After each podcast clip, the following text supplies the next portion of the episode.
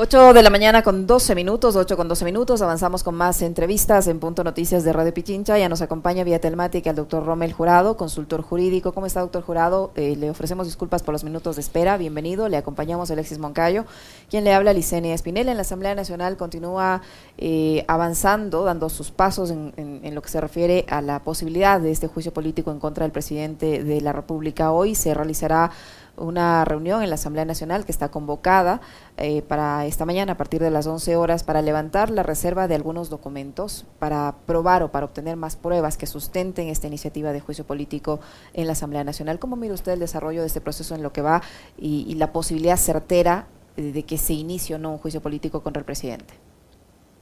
Buenos días, Licenia. Buenos días, Alexis. Miren, hay que separar dos ámbitos. Creo que el uno es el ámbito jurídico, en el que hay cierta claridad de los pasos a seguir para avanzar hasta el juicio político, y otro es el ámbito político. Eh, creo que hay que empezar el análisis por este, por el ámbito político.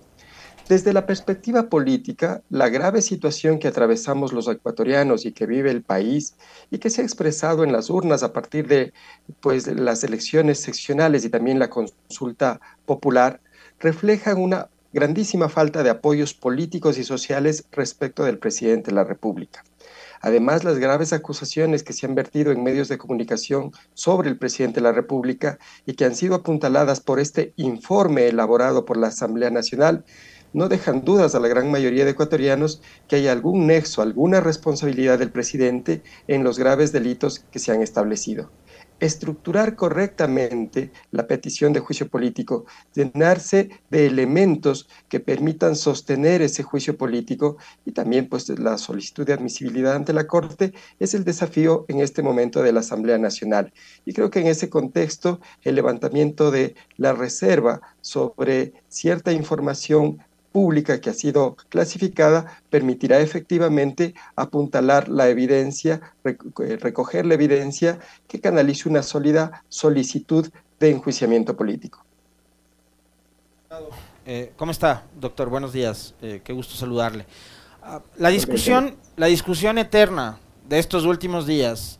Este es un juicio político. ¿Por qué algunos se han esmerado, se han esforzado? Por argumentar desde lo jurídico em, y desde lo judicial más que desde lo jurídico. Em, el hecho de que el presidente no, no, debería ser procesado por la Asamblea Nacional. ¿Por qué, nos, por qué nos, nos, nos entrampamos tanto en esta discusión cuando es algo tan elemental? Es la Asamblea, no es un tribunal de justicia. ¿Por qué nos enfrascamos en estas disputas, doctor? A ver, para decirlo pedagógicamente, un juicio requiere de un juez, de un fiscal. No es en rigor esto un juicio en términos judiciales, es un acto de fiscalización de la Asamblea Nacional, un acto que se realiza en clave política y que formalmente es llamado en la Constitución un juicio político, pero no es un juicio de connotaciones judiciales. El hecho de que haya gente que quiera mezclar lo judicial o la racionalidad judicial con la racionalidad política de un acto de fiscalización, desde mi perspectiva, lo que produce es un enturbiamiento, una, una especie de mancha, de, confusión que impide a los ciudadanos entender los alcances de este acto de fiscalización al que llamamos juicio político. Juicio político es un juicio, como se ha dicho, de oportunidad para ratificar o retirar la confianza del pueblo, de los otros poderes del Estado, al presidente de la República por unas causales determinadas en la Constitución y siguiendo un trámite o debido proceso. Pero en rigor no se trata de un juicio en términos judiciales, en términos penales, se trata de un acto de fiscalización. Ahora, doctor Jurado, sobre estos documentos que se empiezan eh, levantar la reserva hoy, el legislador Vanegas, por ejemplo, que, es de Pachacuti, pero que se ha convertido en un férreo defensor del presidente de la República, mejor que en el bloque de Creo, él anticipa que este levantamiento tanto de la reserva de la información proporcionada por la Superintendencia de Compañías como la bitácora de, de Carondelet no van a aportar para el juicio en contra del presidente, porque de acuerdo a su criterio con esa información se darán cuenta de que no hay ninguna vinculación del presidente directamente en lo que se le acusa. Dice él que no que se debe probar eh, una participación directa o indirecta del presidente con los delitos señalados en el numeral 2 del artículo 129 de la Constitución. Mire, como usted ha dicho, se trata de un defensor del presidente y que está enturbiando efectivamente la racionalidad eh, del proceso de fiscalización que se vive en la Asamblea. ¿Qué es lo que se tiene que demostrar? Que algún acto, alguna conducta, algún hecho que el presidente conoció o pudo conocer en razón de los cargos que tiene, de la competencia que tiene, eh, pues eh, no ha sido denunciado ni ha sido impedido. Eso es lo que se llama autoría por omisión. Me voy a explicar con más claridad. Todo funcionario público, y sobre todo el presidente de la República, tiene el deber de evitar el cometimiento de delitos en el ámbito de su competencia. Las empresas públicas eh, en las que él nombró como coordinador general al señor Luque son efectivamente empresas que están en la competencia del Ejecutivo. Entonces tiene el deber de evitar que en ese ámbito se cometa cualquier delito. Y por otra parte, si se conociera que se ha cometido un delito en el ámbito de sus competencias, tiene el deber de denunciar. Si se hubiera omitido el deber de denunciar o si hubiera omitido el deber de evitar, hay pues causal para la destitución por el 129 numeral 2. Ahora bien, ¿qué pueden aportar los elementos que ya tenemos respecto de si conocía o no el presidente de estos actos de corrupción, de estos actos ilícitos, de estos delitos contra la administración pública. El hecho de confirmar el número de veces que se reunió con un determinado funcionario, concretamente con Luque, por ejemplo, podría demostrar que son falsas las afirmaciones del presidente respecto de que no conocía a este funcionario y de que era un funcionario torpe o de que se retiró porque eh, se podía retirar como cualquier otro funcionario. El hecho de que eh, hay un informe del señor Verde Soto, que el presidente, según el testimonio de, de, del propio Verde Soto, le había pedido no revelar, y ese informe versaba sobre actos que eran efectivamente delitos contra la administración pública. El hecho de que haya conocido el informe eh, presentado como León de Troya por la Fiscalía y que este informe, según el asambleísta Villavicencio, era de conocimiento del presidente desde julio del año pasado y que en enero hubo una conversación en la que efectivamente le ratificó que sí lo conocía, desde mi perspectiva son claramente elementos que permiten señalar que el presidente conocía del cometimiento de las infracciones establecidas en el 129, cohecho, concusión, enriquecimiento ilícito e incluso posible peculado, y que no evitó el cometimiento de estas infracciones en el ámbito de su competencia, que eran las em, pues empresas públicas, y que tampoco las denunció, al contrario, hizo algunas acciones destinadas a impedir que esa información fluyera con libertad. Entonces, todos estos elementos se apuntalan, por supuesto, con el levantamiento de la reserva que hoy se va a realizar en la Asamblea Nacional. Pero me parece que esa será la línea de acción, la línea lógica de conexión entre los actos y conductas del presidente y el artículo 129, numeral 2 de la Constitución, por el cual se puede pedir juicio político y canalizar la destitución. Aparte de las incontables veces que aparentemente Luque visitó Carondelet y se reunió con el presidente Lazo, Em, en un acto bastante torpe. Hay un documento que lo publica ayer Viviana Veloz, asambleísta de la bancada de UNES, presidenta de la comisión ocasional que investiga este caso y que actuaría como interpelante. Y es una carta, doctor Jurado, que le envía Johnny Estupiñán, vicealmirante, al presidente Lazo con fecha marzo 22 del 2022, en donde le advierte de las irregularidades, de los abusos del señor Hernán Luque en Flopec y le pide audiencia al presidente Lazo y el presidente Lazo no hizo nada. ¿Esto también podría aportar para todo lo que usted nos dijo hace unos segundos nada más? Efectivamente, mire, el delito de omitir o la acción de omitir, el cometimiento de un delito por omisión, implica, como he dicho, dos cosas. Conociendo que se está produciendo el delito, no hago nada por evitarlo. O, conociendo que se ha producido el delito, no lo denuncio a la fiscalía para que sea investigado.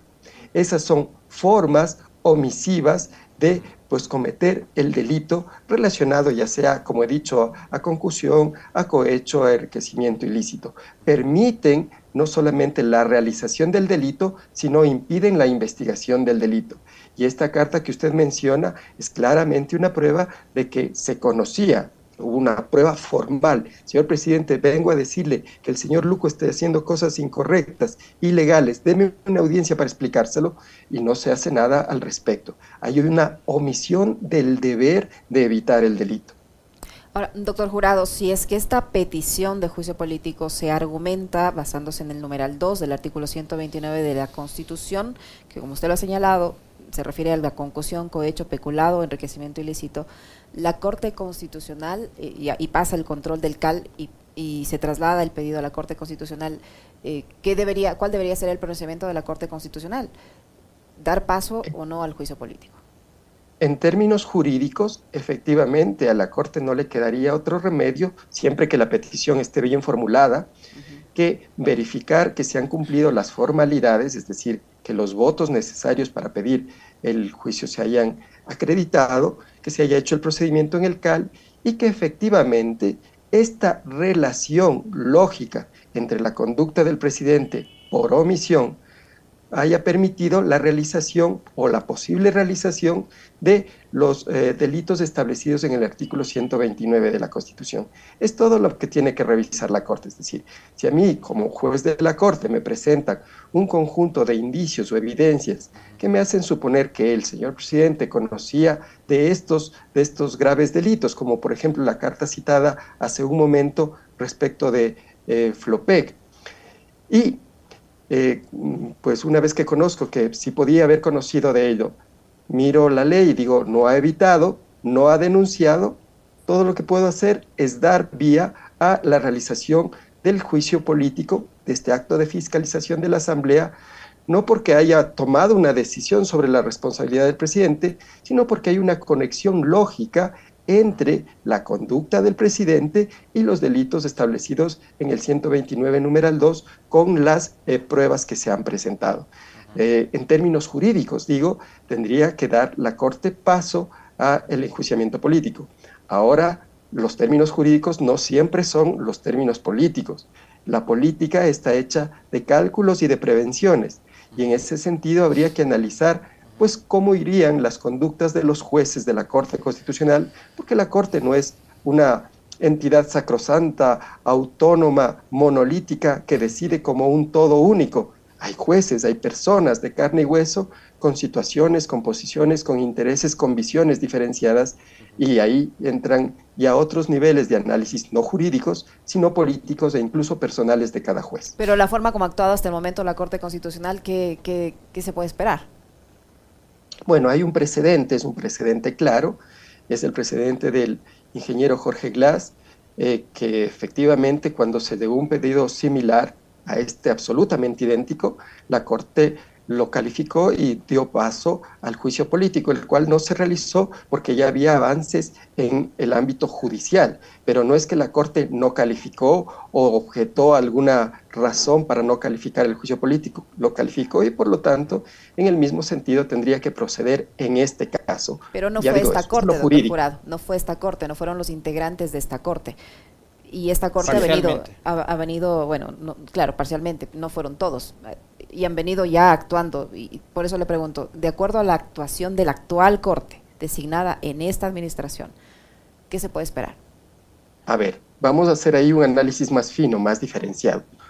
Por un lado, tiene usted tres jueces, la jueza Cárdenas, el juez Ortiz y el juez Escudero. Yo podría decir, se podría inferir que por quién los propuso y cómo llegaron, hay una enorme cercanía de estos jueces a la posición oficialista, a la posición del gobierno. Y aparentemente serían los primeros jueces que apoyarían la tesis de no dar paso al juicio político. Esto sería, digamos, de una lógica elemental. Pero en la política esto no funciona así. Primero porque estos jueces por sí mismos, por quienes son, no tienen la fuerza política, las condiciones sociales y económicas para en caso de que eh, el presidente Lazo salga del poder eh, y en caso de que se queden solos, pues enfrentar lo que podría ser la consecuencia de su decisión en esta situación, una vez que se conforme el siguiente gobierno. tampoco tienen las condiciones sociales y políticas y económicas para garantizarse con el propio presidente Lazo un acuerdo duradero y seguro. Ya hemos visto que la derecha suele maltratar a quien le ha servido bien y dos casos ejemplares son el caso de, del propio expresidente Moreno y del excontralor Pablo Celi, que cuando es necesario echarlos al agua por cualquier razón para beneficiarse de eso, incluso para distraer la atención de, de las audiencias, lo hacen sin el menor pudor. Entonces digamos que esos jueces, eh, los tres que he mencionado, Escudero, Ortiz y Cárdenas, son jueces que no tienen estructura política, no tienen una gran capacidad económica, una gran capacidad social para decidir por sí mismos cuál va a ser su situación de, después de decidir qué va a pasar con el juicio político al presidente. Ellos tienen que calcular que si aprueban el juicio, su posición es relativamente buena por una razón. Ellos siguen siendo jueces constitucionales, además, eh, una vez que se apruebe el juicio político, yo tengo la certeza de que el presidente Lazo no se someterá al trámite en la Asamblea y efectivamente él eh, decretará la muerte cruzada. Si eso sucede, estos tres jueces tendrán una buena posición porque el presidente Lazo le sigue necesitando para aprobar los decretos leyes que durante el periodo que gobierne, eh, eh, pues tenga que aprobar. Eh, el presidente Lazo estará debilitado, no podrá atacarles por la decisión que han tomado, porque es un presidente saliente y también porque será un ciudadano investigado por la fiscalía. En ese sentido, estarían más a cubierto esos, esos tres jueces. Entonces, por un lado, digamos que hay una cercanía por el origen de los jueces, pero por otro lado están muy preocupados por su citación futura. Hay otro tipo de jueces, por ejemplo, la jueza Corral y el juez de Herrería, que desde mi perspectiva representan al proyecto político de la derecha ilustrada. Ellos son personas, son intelectuales, tienen ganas de estar en la historia, tienen ganas de modelar la historia desde las posiciones que ocupan, tienen un proyecto político de derecha para el país. Pero ellos no tienen el problema que tienen los jueces eh, Cárdenas, Ortiz o Escudero. Los jueces Herrería y Corral tienen la, la suficiente cobertura política, económica y social para responder ahora y en el futuro de las consecuencias de cualquier decisión que tomen con autonomía. Eh, ellos no tienen que estar preocupados qué van a hacer mañana cuando dejen de ser jueces. Ellos representan, como digo, a una, eh, a una orientación política ilustrada de la derecha que tiene un proyecto propio. Ellos tienen más autonomía para decidir. Y me parece que ellos, conjuntamente con eh, pues las fuerzas de derecha, se inclinarán, desde mi perspectiva, por eh, proceder con el enjuiciamiento político, por procesar por la vía institucional estas graves acusaciones que hay contra el presidente Lazo. Un poco para, doctor Jurado, perdón que le interrumpa, eh, para seguir en la, en la, discusión sobre este tema de la Corte Constitucional. Eh, ¿Cuánto puede influir en los actuales jueces, tomando en cuenta de que muchos de ellos habrán sido alumnos eh, de Hernán Salgado Pesantes, el ex presidente de la Corte Constitucional, quien dijo y calificó, bueno, como dice, como decía Roldós, ¿no? La política ecuatoriana está cargada de adjetivos y él calificó a los integrantes de la comisión ocasional como analfabetos constitucionales. ¿Cuánto puede influir la figura de Salgado Pesantes, expresidente, en los actuales miembros de la Corte? Mire, son odiosas las comparaciones, pero Salgado Pesantes tiene algunas cosas interesantes intelectualmente en la vida pública, pero también a veces actúa muy visceralmente. Y yo creo que... Como cuando salió afuera de la corte e hizo actos obscenos a gente que estaba ahí. Sí, sí, Salgado Pesantes es un personaje complejo. Es eh, un señor bonachón que ya está grande y que actúa creyendo que está más allá del bien y del mal.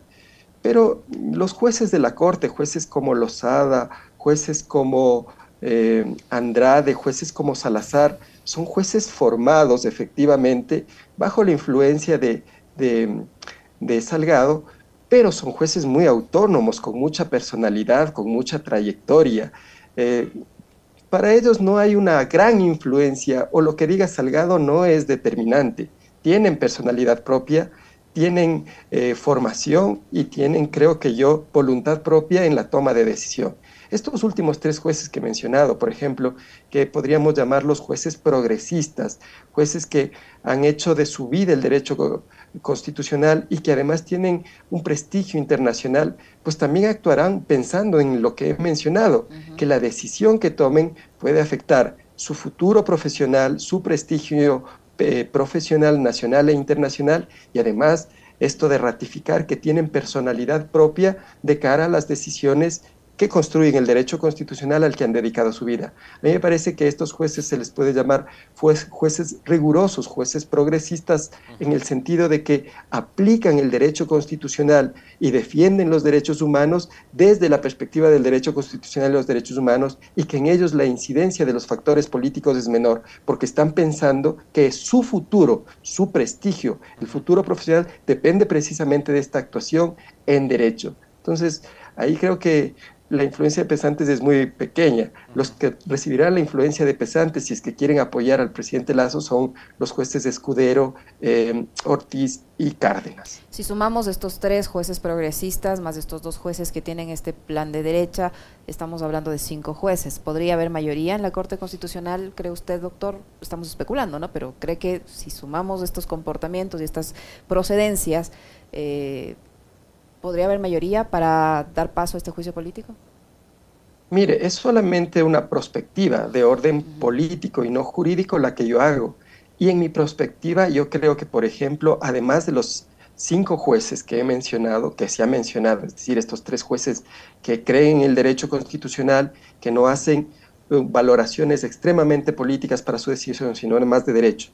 Los dos jueces de derecha serían cinco. Yo creo que al menos uno de los jueces que supuestamente votarían de cajón por la tesis de defender al presidente Lazo, al menos uno, podría cambiar su decisión.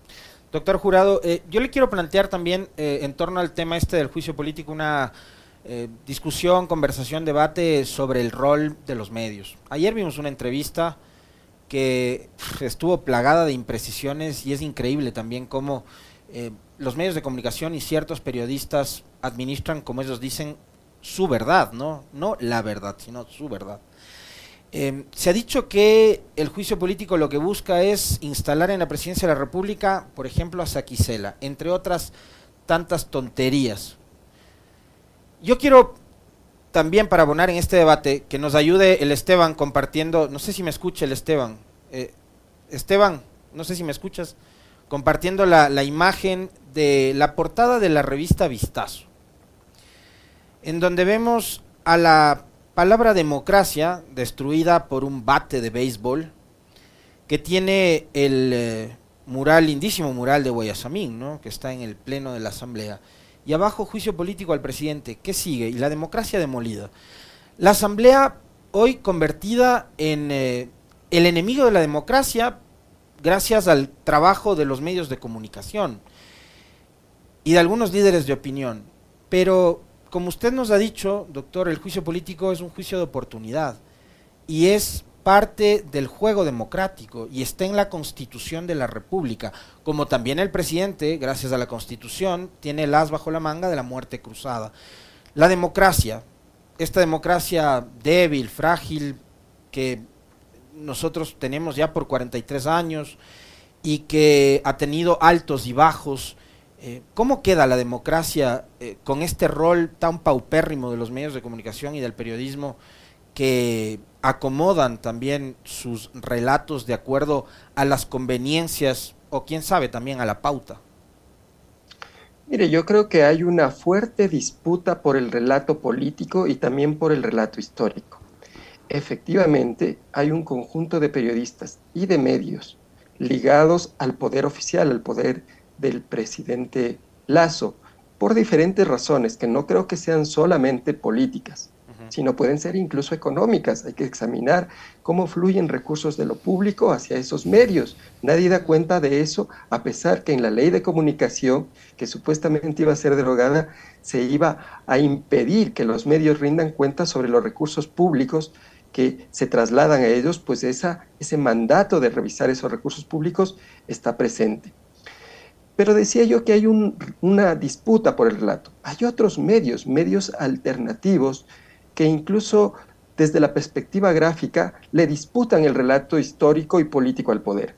Este mismo medio, la Radio La Calle, si me permiten mencionarlo, Hoja de Ruta, si me permiten mencionarlo, o la caricaturista Vilma Traca, construyen otro relato político y otro relato histórico. Uno más cercano a los intereses del pueblo, uno que interpela más a los poderes públicos, uno que les pide más cuentas y uno que reafirma el debate y la deliberación democrática.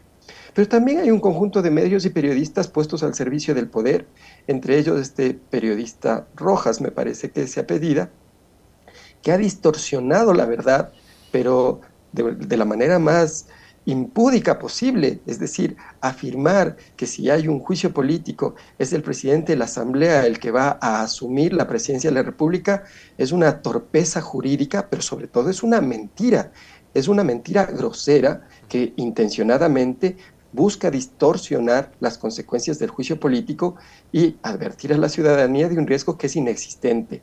Me parece que recibió una respuesta muy contundente del asambleísta al que eh, eh, entrevistaba. Este asambleísta le llamó abogado del presidente Lazo y además, metafóricamente, habló de alfombras y de perros. Fue muy, muy fuerte la respuesta del asambleísta. Pero esta es la democracia. Finalmente, hay que activar los mecanismos constitucionales cuando, para desgracia de todos, hemos elegido un presidente que es incapaz de procesar nuestras demandas, de atender nuestras necesidades y que nos tiene desumidos en la desatención, en la inseguridad, en el hambre, en el desempleo, en la paralización productiva. La democracia se activa.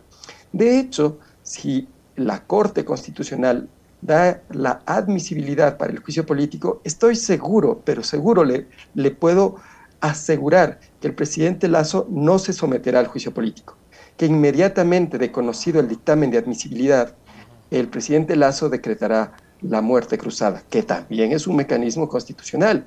Y desde ese mecanismo constitucional se convocará elecciones, gobernará por un periodo algo menor de seis meses a través de decretos ley y luego se constituirá un nuevo gobierno y una nueva asamblea que tendrá que gobernar por el resto del periodo que le correspondía al presidente Lazo. Pero esa es la democracia, cuando el que dirige el país el que preside el país es incapaz de resolver los problemas del país, no tiene equipo, no ejecuta gasto, se lleva las reservas que tenemos al exterior y pauperiza a la ciudadanía, la respuesta democrática tiene que ser eso, activar los mecanismos institucionales para conformar un nuevo gobierno que atienda a los ciudadanos. No hacerlo es crear la posibilidad de llevar el conflicto de lo institucional y lo político a las calles y a la violencia. Y no debemos permitir eso porque eso nos perjudica absolutamente a todos. Muchísimas gracias, doctor Jurado. Muy claro, muy amable por habernos acompañado. Gracias, doctor, muy amable.